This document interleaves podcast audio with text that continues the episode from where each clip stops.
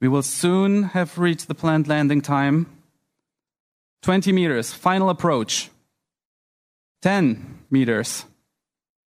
And our simulation might have lost its connection with the MCC. No reason to, for concern yet. Wir haben hier die Live-Übertragung der sogenannten Hakto-R-Mission gehört. Vergangene Woche war das und bei dieser Mission, da sollte eine Sonde des japanischen Unternehmens iSpace auf dem Mond aufsetzen. Es wäre die erste Mondlandung eines privaten Unternehmens gewesen. Medienberichten zufolge sei diese Mission allerdings gescheitert, denn der Kontakt zur Sonde ist während des Landemanövers abgebrochen. Die Firma iSpace hat aber schon die nächste Mondmission angekündigt, ja, und auch zahlreiche weitere Unternehmen aus anderen Ländern stehen mit ähnlichen Vorhaben in den Startlöchern. Aber warum wollen diese Unternehmen überhaupt auf den Mond? Das schauen wir uns in dieser Folge des Forschungsquartetts mal genauer an. Ich bin Sarah Marie Plikat. Hallo.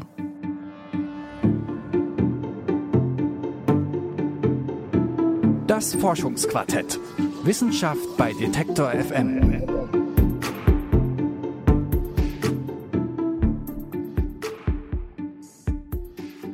Wir schreiben das Jahr 1969. Neil Armstrong und Buzz Aldrin betreten damals als erste Menschen den Mond. Damit hatten die USA den sogenannten Wettlauf zum Mond gegen die damalige Sowjetunion gewonnen. Heute, mehr als 50 Jahre später, da ist der Mond wieder ein heiß begehrtes Reiseziel. Ein neuer Wettlauf zum Mond ist in vollem Gange und diesmal mischen da auch einige private Unternehmen mit. Wie ist da der Stand bei der kommerziellen Mondfahrt und was bringt das eigentlich, wieder zum Mond zu fliegen? Damit hat sich mein Kollege Janik Köhler beschäftigt und mit ihm spreche ich jetzt. Hi Janik. Hi Sarah.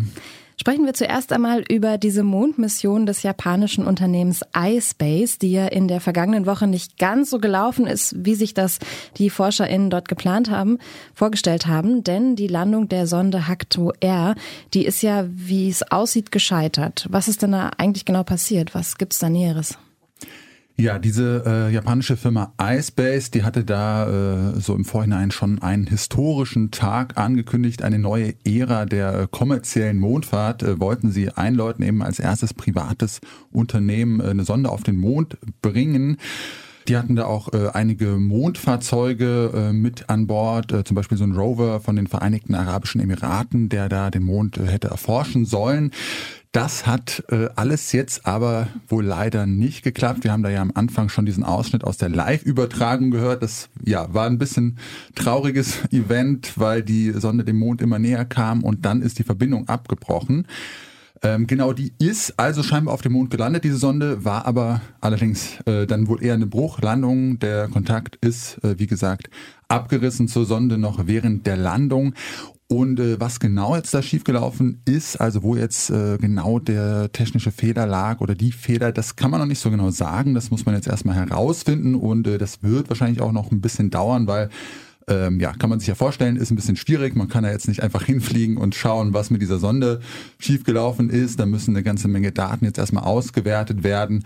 Und ja, da müssen wir erstmal noch so auf das äh, Ergebnis dieser Auswertung warten. Mhm, du hast gesagt, da ist einiges an Material an Bord gewesen. Das heißt, diese Sonde war jetzt ohne Menschen besetzt, sondern das ging wirklich darum, Material hochzubekommen, um dann Daten auszuwerten, richtig? Genau, und auch erstmal so ein äh, Test für dieses Unternehmen, ähm, ob das, wie gut das geht, da zum Mond äh, zu fliegen, da eine Sonde zu platzieren.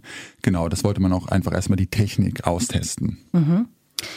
Hingegen haben die AmerikanerInnen schon vor über oder schon vor mehr als 50 Jahren gesagt, we put the man on the moon. Die US-Raumfahrtbehörde NASA hatte es damals als erste geschafft, Menschen auf den Mond zu bringen. Sie haben gezeigt, es geht. Das heißt, das Wissen darüber ist ja eigentlich schon mindestens seit mehr als 50 Jahren bekannt. Warum ist es denn dann immer noch heute so schwer, eine Sonde sicher auf dem Mond landen zu lassen? Ja, das habe ich mich auch gefragt. Äh, also die USA, die waren jetzt auch nicht der einzige Staat, der das geschafft hat. Russland und China haben ja auch schon äh, Sonden auf den Mond manövriert und auf dem Mars, da ist ja ebenfalls schon eine Sonde gelandet, was mir irgendwie viel schwieriger vorkommt. Aber warum so eine Mondlandung trotzdem noch einfach äh, eine enorme Herausforderung ist, das habe ich Volker Schmidt äh, vom Deutschen Zentrum für Luft- und Raumfahrt, äh, kurz DLR, gefragt. Der ist Diplom-Ingenieur und beschäftigt sich als solcher schon seit Jahrzehnten mit den technischen Aspekten der Raumfahrt. Wir sagen immer, it's rocket science, ja. Also Raketenwissenschaft. Ich habe ja kein Kommunikationsnetzwerk auf dem Mond Das heißt, ich bin da, ich bin da auf, auf mich alleine gestellt, wenn ich da eine Sonde landen will. Und wenn ich hinter Mond bin, äh, ist die, die Sonde im, im Schatten. Das heißt, da kann keine Kommunikation stattfinden. Und äh, so eine Landung, äh, ja, wenn man, man kennt ja auch das Terrain nur, ich sage jetzt mal, von, von Aufnahmen aus einer bestimmten Flughöhe. Das heißt nicht, äh, nicht so detailliert, wie man zum Beispiel die Erdoberfläche kennt. Ja, und äh, im, im, im Zentimeterbereich äh, weiß man nicht, wo liegen große Brocken. Man kann das zwar alles so äh, softwaremäßig noch ein bisschen äh, rausrechnen und rauskitzeln, aber äh, das, das ist schon auch ein, ein höheres Restrisiko, wie, wie jetzt einen Satelliten zu starten. Fest steht nun, auch äh, wenn diese Mondmission von iSpace erstmal nicht geglückt ist, da hat das Unternehmen äh, mitgeteilt, dass sie trotzdem zumindest sehr viele Daten äh, gesammelt haben, die dann bei der nächsten Mondmission äh, hilfreich sein werden. Äh, die steht nämlich auch schon in den Startlöchern, äh, schon für nächstes Jahr. Da plant iSpace dann den nächsten Versuch, um so eine Sonde auf den Erdtrabanten zu bringen. Okay, also gleich wieder aufstehen und weitermachen. Die lassen sich da von ihrem Ziel also nicht so schnell abbringen. Es ist also im Grunde ja eigentlich nur noch eine Frage der Zeit, bis dann so eine Landung ja, eines auch privaten Unternehmens auf den Mond klappt. Ja, davon kann man ausgehen und äh, vielleicht auch dieses Jahr sogar noch, ähm, weil ja neben diesem japanischen Unternehmen iSpace auch noch andere Unternehmen ähnliche Mondmissionen planen.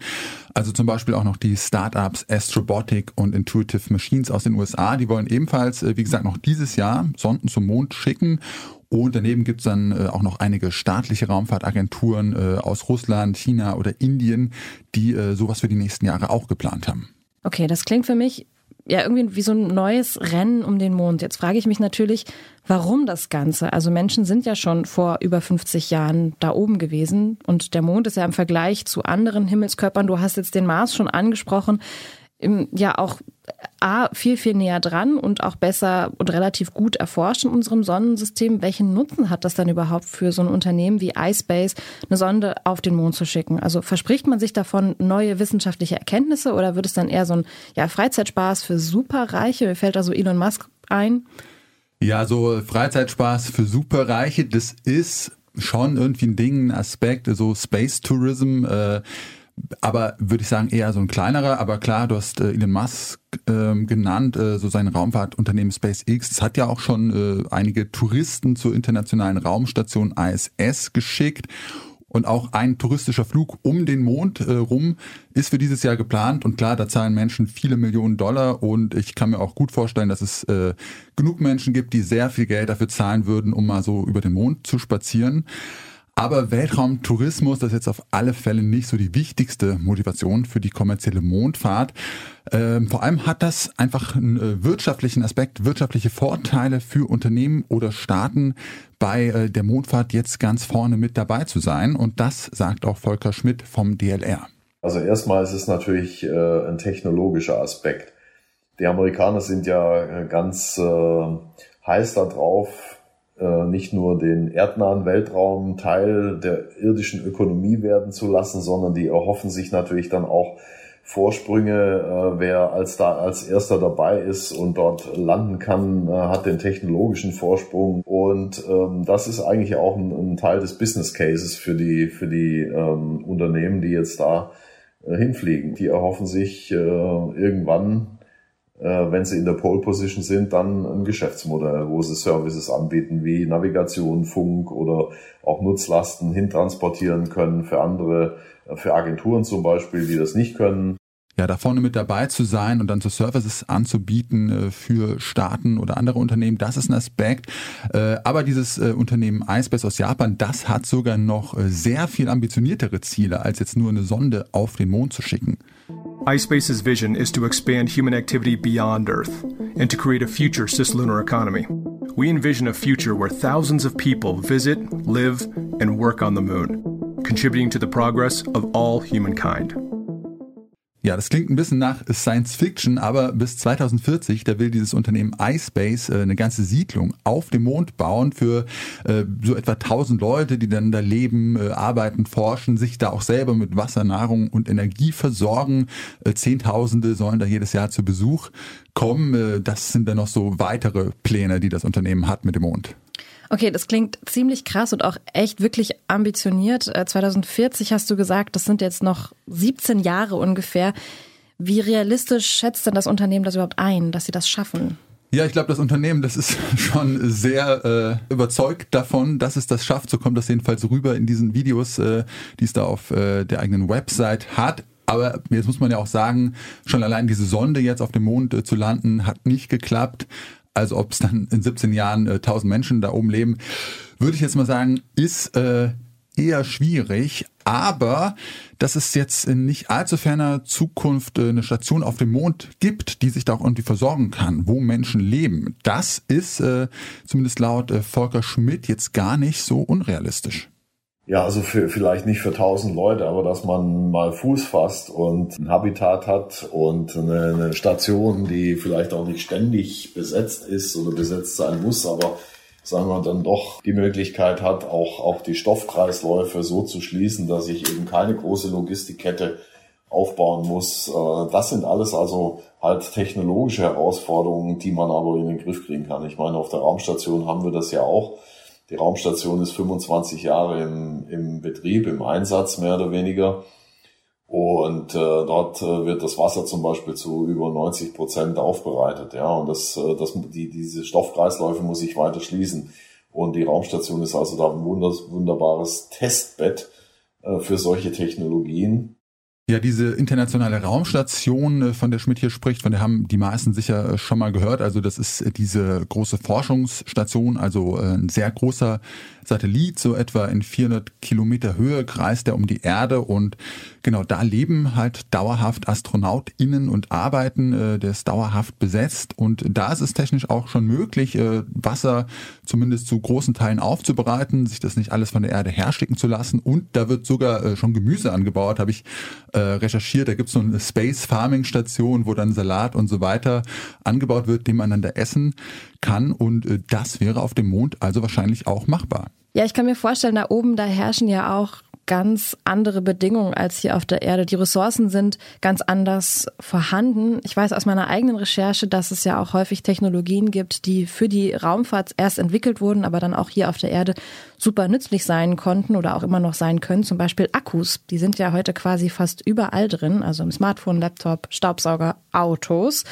Ja, und ein riesengroßer Teil der Forschung, der kommt da auch aus der Raumfahrt, denn ohne Akkus könnten AstronautInnen im All jetzt zum Beispiel an so einer ISS überhaupt nicht ja, reparieren. Da gibt's ja gar keine Steckdose. Ähm, aber zurück zur ISS und der missglückten Mondlandung. Der Mond, der ist ja viel weiter weg von der Erde. Also wir hatten es jetzt gerade schon, was gesagt, die ISS sind 400 Kilometer um da also jetzt auf dem Mond eine Basis aufzubauen, da ist der Weg viel weiter. Und man braucht ja auch nicht nur Nahrung und Wasser, sondern auch jede Menge Materialien, Energie, Treibstoff. Ja, logistisch ist das natürlich äh, ein viel größerer Aufwand. Äh, genau, du hast gesagt, äh, der Mond ist viel weiter weg. Das stimmt. Die ISS kreist da um 400 Kilometer Höhe. Der Mond ist fast 400.000 Kilometer weg. Also genau, da dauert es noch mal eine Ecke länger hin, um dann Material oder Nachschub dahin zu bringen. Aber äh, was mir Volker Schmidt auch erzählt hat, was ich sehr interessant fand, es gibt auf dem Mond ja auch Ressourcen und äh, Energie oder Baumaterialien, die könnte man theoretisch auch dort gewinnen.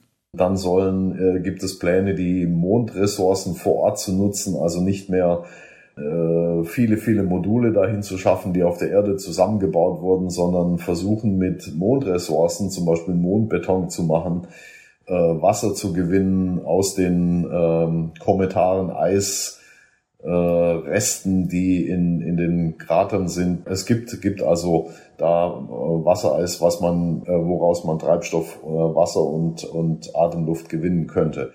Okay, krass. Zwei, zwei Sachen sind mir jetzt aus diesem Ton hängen geblieben. Einmal Mondbeton und Eisreste. Klär mich auf. Genau, wie gesagt, äh, gibt es ja einfach Ressourcen auf dem Mond. Man hat da Eis entdeckt, also Wasser. Und äh, da hat man erstmal Wasser, was schon mal gut ist zum Trinken. Aber dieses äh, Wasser H2O, also Sauerstoff und Wasserstoff, das kann man ja auch aufspalten und dann hat man zum einen äh, kann man daraus Sauerstoff gewinnen, also Atemluft für AstronautInnen. Und man kann damit aber auch Energie gewinnen. Man kann auch aus Treibstoff äh, machen, zum Beispiel für Raketen.